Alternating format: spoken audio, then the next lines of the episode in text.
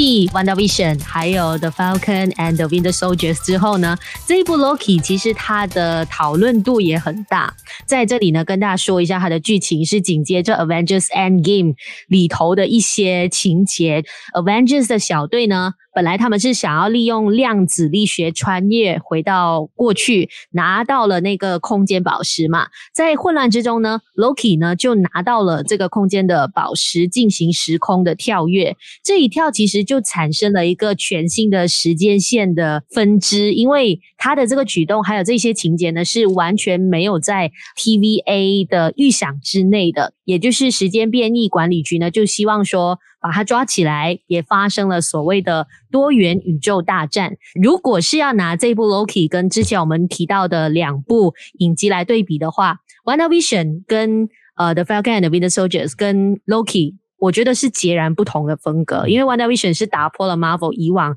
给予大众的一个刻板的印象。那 Falcon 呢，其实有回到 MCU 的感觉，但是它又没有像 Avengers Endgame 那种都会有一个小小的彩蛋让你去猜透。那这一次 Loki 又回到了那时候，我真的完全想起在戏院里面看 Avengers Endgame 的那种感觉。军武应该也是有这样子很深刻的一个印象吧。其实，在订阅 Disney Plus 之后啊，然后就重回看回去，就是过去 Marvel 十年的电影，然后再紧接看刚才我们提到，就是 WandaVision 跟 Falcon and the Winter Soldier，然后就看了 Loki。像嘉敏讲的，就三个完全是截然不同的。然后来到 Loki，像也是像嘉敏讲，比较有我们习惯的那种 Marvel 的那种感觉，主要也是因为它的特效是。这三部剧里面用的最多的一个一个剧集，如果比起 Falcon 的话，那边是可能。比较真实，然后比较黑暗，而可是这个 Loki，我觉得它是介于这个中间点，因为它的氛围其实要制造一些比较呃异次空间，然后可是它稍微比较黑暗的一种啊氛围。Loki，我觉得他是一个很特别的一个角色啊，因为我记得我在回看第一集的时候，其实 Loki 他应该是一个不太讨人喜欢的一个所谓的反派角色的，但是他在这个十年已经演变成是一个哇万风千米的一个角色，大家。男女都很喜欢的一个角色，一个很讨喜的角色。来到这一集，他就变成哇，从一个亦正亦邪的人，就变成是一个很 正派的一个，一个很正派的一个人，对，洗白这种感觉，我们不需要剧透了。他比其他两个剧集，他的承接这个下一个阶段的角色是扮演的会更加大。我记得我在军武的 FB 有留言，我跟他说了，嗯、这个是一个第四阶段的一个大型预告片。Doctor Strange 其实我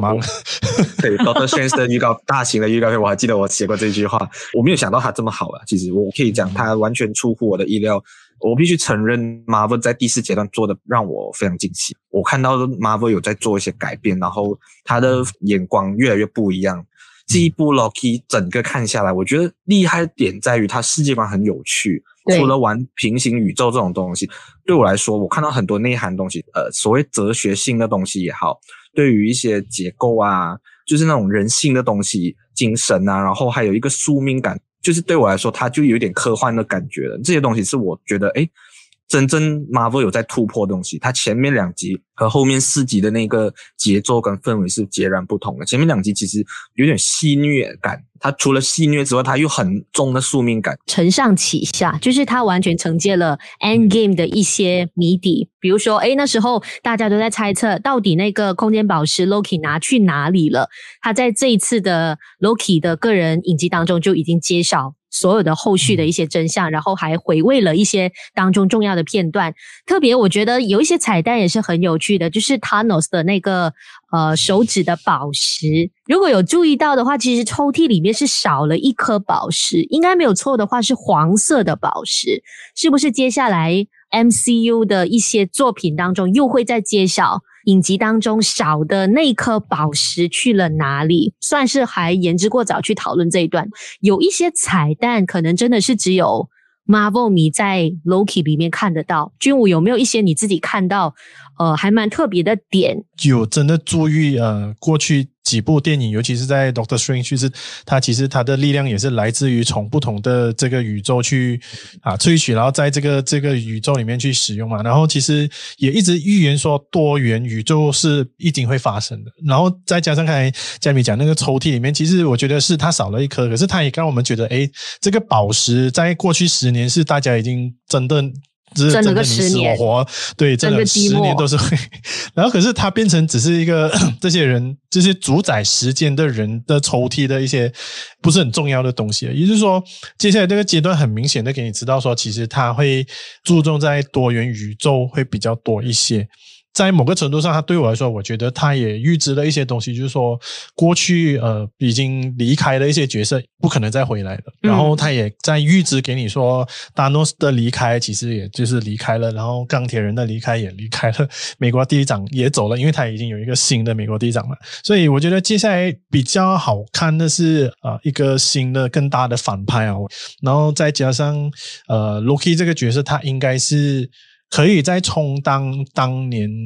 钢铁人作为一个新的一个阶段为开端的一个新的角色，这个是我还蛮期待的。我觉得 Loki 反而变成漫威宇宙最强的人了。你想一下，他从很早就开始出来了。当然，他那时候不是一个核心 C 位主角，但我觉得现在即使他不是 C 位，他也是一个很重要很重要的角色。然后一反之前大家对他的印象嘛。只能丢出这句话：如果你不看 Loki，你后面的 Marvel 电影你根本不懂会发生什么，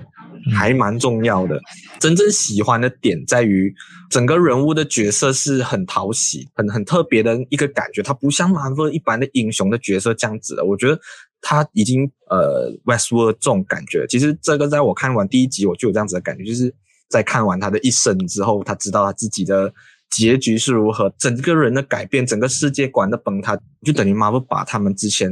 所有拍的东西都打破，都放化为乌尽，就重新再做过一个东西。因为你之前好像你想了一堆英雄，大家很伤心，死掉啊，牺牲，为了那个几个宝石打生打死，结果它变成一团灰烬，就很哲学的东西啊。我那时候看我就觉得，人生命就好像这样子一样，很多东西你努力了很久，你到头来发现只是一一场空，或者只是一点。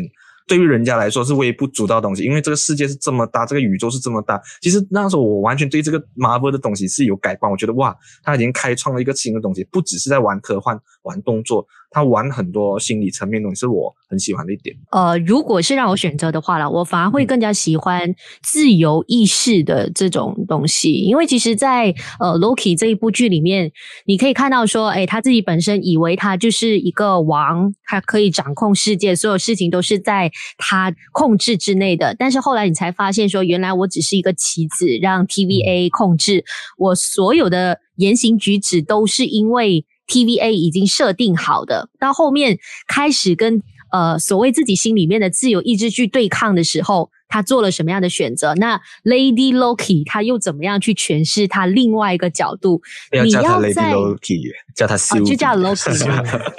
Sylvie Sylvie Marvel 其实是有野心在把细节都铺陈的更完整，不管是。人物的塑造也好，或者是说他在多元宇宙、多元时空的这一块是很难得。你可以看到一部影集里面，这个 Loki 他穿越到不同的时空，再遇到十个甚至更多的 Loki，这个其实是很难的。因为如果在时空，尤其是多元宇宙的。规划里面，你没有处理好一些小细节的话，其实就会有很多 bug 的出现，就是要把它处理的完整，不然的话，你就好像 Tenet 这样子，告诉你你不需要理解所有东西，你只需要去感受就好了。这个也许是 Marvel 迷觉得 Loki 它是更高级的一个概念，它把所有的东西完整化之后，还给你看到更多的惊喜。就是 Loki 这个角色的这个整个改变其实是很大的。然后虽然自有意志，就是说一开始 Loki 这个角色他一直就是处于那种我明明就是应该当国王的一个人，然后才发现我又不是来自这个 Asgard 的这个这个王子，我是属于大家眼中反派的一份子。另外一族的人我又没有选择，然后我想要去统领整个地球变成我的，他也觉得不是我的选择。可是来了这边，就是说这自由意识，他开始发现，诶，原来我的这个人物也可以分开出那么多的不同的可能性，然后他也爱上了其中一个，呃，另外一个面向的自己，多了一个属于自己的一个。自由意识，他可以去选择自己想要的那一个东西，他可以选择自己喜欢的那一个人，所以我觉得这个角色的转变是是很大的。然后再加上我很喜欢他跟 Owen Wilson，算是那调查员的这两个人之间的一个互动。呃，Loki 的角色不只是多个 Loki，而是 Loki。如何去跟呃 Loki 以外的这个角色去配合？因为我们可以看到，就是说他可能连跟他的哥哥，就是 Thor 的这个关系也其实也搞得很差这样子，然后是到后面才开始有一些转变哦。最精彩的还是回到这个 Loki 这个人物的一个转变，这个转变就是设定了接下来这个整个阶段怎么样的去发展。其实我要补充一下佳明刚刚讲的，Loki 在开创这个平行宇宙，然后又不像 Tenet 玩的那么复杂。那我其实觉得这一切要归功于他的编剧，编剧是 Rick and Morty，就是一个蛮热门的影集的编剧人，他就已经有在玩平行宇宙，同样一个人出现这样子，所以他把那一个脉络整个拉进到 Marvel 的时候，我觉得他整个东西是扩展，我觉得 WandaVision 像是 Marvel 版的楚门的世界，被关在一个楚门 show，对，这样子的感觉，然后 Loki 就是 Marvel 版的 Westworld，因为 Westworld 其实是讲机器人。要自由意志的一个故事嘛，就是那种人造人，他不知道自己是机器人，他他觉醒的时候，所以这个主题探讨很异样的，因为有点在映射之后，我们人也跟那个机器人一样，我们是没有自由意志的，就是你讲的话他已经知道了，嗯，人人自由意志就是一个谎言，这东西算是科幻片、科幻迷觉得是老道老调重弹，就大家已经讲了很多次，但你用一个 Marvel 这样子的剧的一个方式去讲这个故事，我觉得它是很立体、很成长的，因为。我觉得他所有后面开始做的选择都是他自己做出来的。呃，很多人就觉得啊，为什么他会爱上自己，然后后面跟他甚至有很多很密切的关系，然后是不是一个所谓很自恋的行为？但我自己觉得，多元宇宙的人出现的时候，那个人已经不再是你现在的你。看剧的时候，每次在想，如果有另外一个我出现的话，这个人。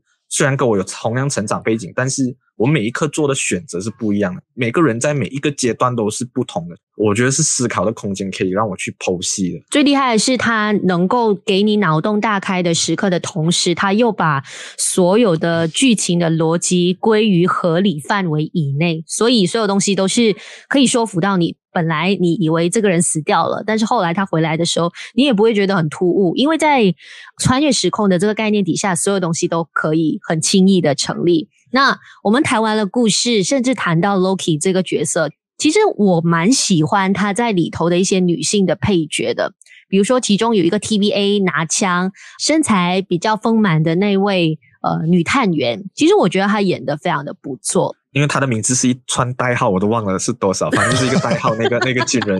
他他其实有一段让我蛮印象深刻，他戏份真的不多。有一段是他发现到那个 TVA 可能是一个谎言，然后就是 Sylvie 就是显示给他看他自己原本过的生活是这样。那一场只有在雨中，然后只有脸部的表情，但我觉得那短短几个表情的变化，我就可以感受到他的情绪。我觉得哎，就连一个小配角都有一个自己的味道，然后也有呈现出一些。所谓很女性自主的东西，高的东西是当然是就是女版 Loki Sylvie 出现，把很多男性的一个角色的东西就是压制住了。嗯、就 Sylvie 其实要非常有自主，嗯、有自己的想法。他在做所有决定的时候，并不是因为多强什么什么，因为你是女性，我是男性。他没有，我觉得他给 Sylvie 这个角色跟 Loki 一个很平等的地位。导演开始有在尊重这些女性也好，或者是 Marvel 真正有在重视这一些东西，而这些女性主义的东西不是讲而已，就是哦，我拍一个女 hero 就是女性主义，不是这样子的。嗯、你要在故事的内核给到演员，给到这个角色平等的对话、平等的空间，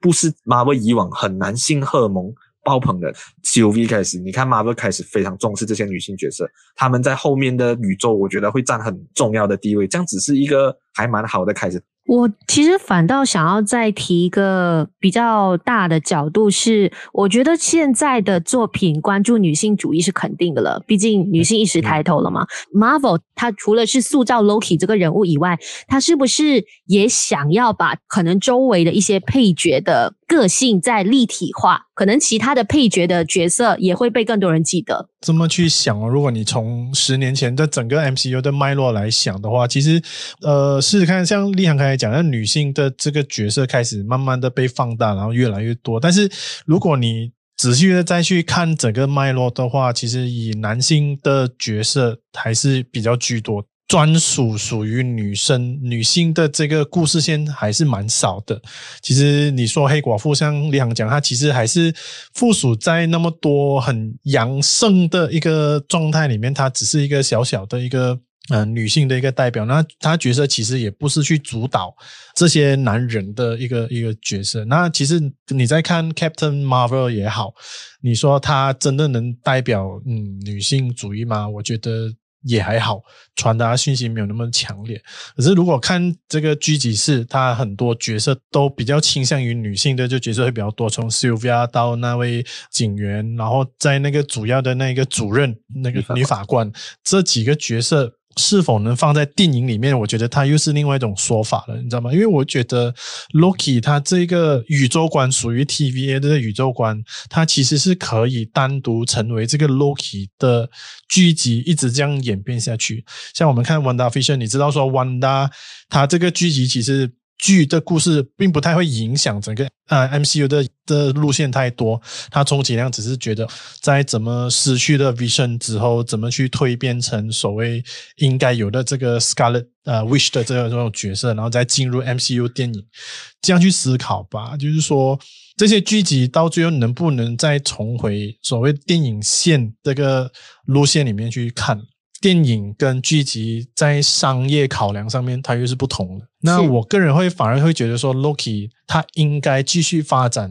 属于 TVA 的一个宇宙观，它可以留在 Loki 的这个剧集里面，可以继续第二季、第三季，它可以一直长远的去去发展。然后 Loki 可以偶尔出现在其他的电影，作为一个点缀或者是一个带动或者是改变某些剧情的一个角色。最好看的地方，接下来当然就是这些女性角色怎么去发掘自己的过去更多，然后 Loki。是整顿这几个主要女性角色的一个主要的人物，我觉得到最后都是看这整个商业的决定了。因为 Tom Hiddleston 都已经说我可以永远扮演 Loki 这个角色嘛，所以呃，如果这三个剧集比较的话，Loki。比较有那个长远的一个可能性在，那其他的我觉得像 Falcon 和 Soldier，我觉得那个很摆明就是要承接电影的路线这一个，因为已经有新闻出来说 Captain America 就是电影第四集会已经出了嘛，它只是一个过程啊。那 WandaVision 我就觉得，嗯，好像也只是承接到下一部电影这样子，嗯，它格局比较小，这两个格局比较小，反而 Loki 才是可以。持续发展一个属于 Loki 自己聚集的一个宇宙观，不只是 Loki 这个主要的角色，我相信反派、嗯、Loki 里面的这个反派会承接 Thanos 的这个大反派的地位。这个反派会是接下来最强的 boss 吗？我为什么问这个问号？是因为我觉得他在 Loki 的影集当中非常的弱。然后我自己感觉，我个人的呃看法，后头其实并没有凸显出他是。很强大的，但是如果你回看漫画小说的话，你非常清楚知道说，这个人是非常聪明的，他是很有智慧的，嗯、才可以把穿越时空啊，或者是多元宇宙的概念完全掌握在他的手中。如果没有看过这个漫画，或者是我没有了解 Marvel 过去的话，其实我感受不出来他的气场。不是演员的问题，是我觉得说他可能想要把更多的一些细节留到后面的一些作品当中再揭晓。我觉得这个弱是因为，如果你单指在这个剧集的话，是他这个处理有一点让我惊讶，好像没有战斗力，然后在那边耍嘴皮讲几句话，然后就死掉，然后就啊，你就这样这样就结束了吗？虽然意外，但我后来仔细去回想这个剧集的话，其实它会不会是只是一个 trick，就是一个技巧？嗯 Loki 是那个戏弄之神嘛？第二，这整部剧都在讲一个宿命感这些东西。嗯、你自以为你懂很多的东西，你到最后你什么都不懂。它可能只是一个很简单开始，他只有这个自己死，可能他在别处有很多个他，因为都讲了平行宇宙那些，然后别的他可能比这个更邪恶。我觉得只是一个影子而已，所以倒不在乎他弱不弱，因为。如果 Sylvie 没有真正做下那个决定的话，后面也不用继续拍了。其实它它 就是一个势必要发生的事情嘛。那我觉得这个设计虽然有一点点看起来不合理，但他后面可能有解释。对对对，我觉得他在后面的电影会解释啊，因为这个是 Loki 这部剧集唯一我觉得是有点稍微缺点的部分，因为我只看完 Loki 这部剧集，我不看其他电影的话，它很怪，它这个收尾不算一个结局来的，它就是在后面下一个阶段承接电影。因为你不能把它当成拿做一个影集去讨论。你看，我们刚才在谈的时候，像君武这样，你一定要承前启后，这个东西太重要了。他在这种所谓对话的一个镜头语言也好，呃，在这些所谓很多资讯量的东西也好，它是要开启后面多元宇宙那个门。所以我觉得，虽然对话戏长，但其实它对话戏是有一些设计的辩论的方式。其实，在这部剧有出现过两次，第一次是。Loki 跟呃 Mobius 在一个走廊那边讨论自由意志的东西，我记得应该是在第三集吧。那一段我自己觉得诶很精彩的一个对话。那在最后一场，嗯、好像有点像诞生及鸡生蛋这种概念，然后再讲很多要制造很多矛盾，让你去思考了。对，就是很多思辨的一个东西的。所以我觉得这个是诶做到还蛮完整，然后在这个剧集当中做到蛮不错的地方。虽然它动作戏有点弱啦，我觉得以 Marvel 的水准来说，会弱吗？这个 Loki 的特效，嗯、我蛮喜欢它，其中有一幕是。好像是第一集吧，就是 Loki 拿到那个空间宝石，穿越去到别的时空，然后被人打一拳，不是有个慢镜头是 slow motion，然后他的脸就抽筋。他在拍这一幕的时候，因为要要让他看到那个肌肉是有在震动，嗯、对对，所以他需要练习很多次才可以拍出那个效果。这一些画面。还是设计的蛮到位的嘞。我补充一下，我刚才讲的部分是指打斗的部分，其实有一点点儿戏。Oh. 我觉得对于其他 Marvel 的水准来说，好像最后一场。应该说是一个高潮点嘛，就最后一集，但最后就是 Sylvie 跟 Loki 两个人对打，他随便打两下就没有了，他就挂了，其实有点 对这个蛮多人吐槽的，不只是我讲啊，我自己觉得他动作戏没有做到之前这么出色，但特效方面绝对没有问题，就是第五集那个、嗯、他所有的钱都应该花在第五集那个大场面，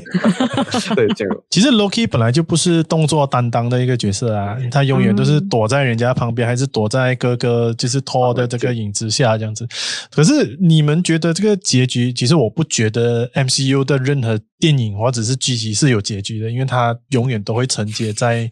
哪一个时间点的一个故事。嗯，OK 了，这个结尾它不是用武打来结尾，它是用文打来结尾。嗯，一开始就觉得这个人为什么你一直讲一些很轻佻、很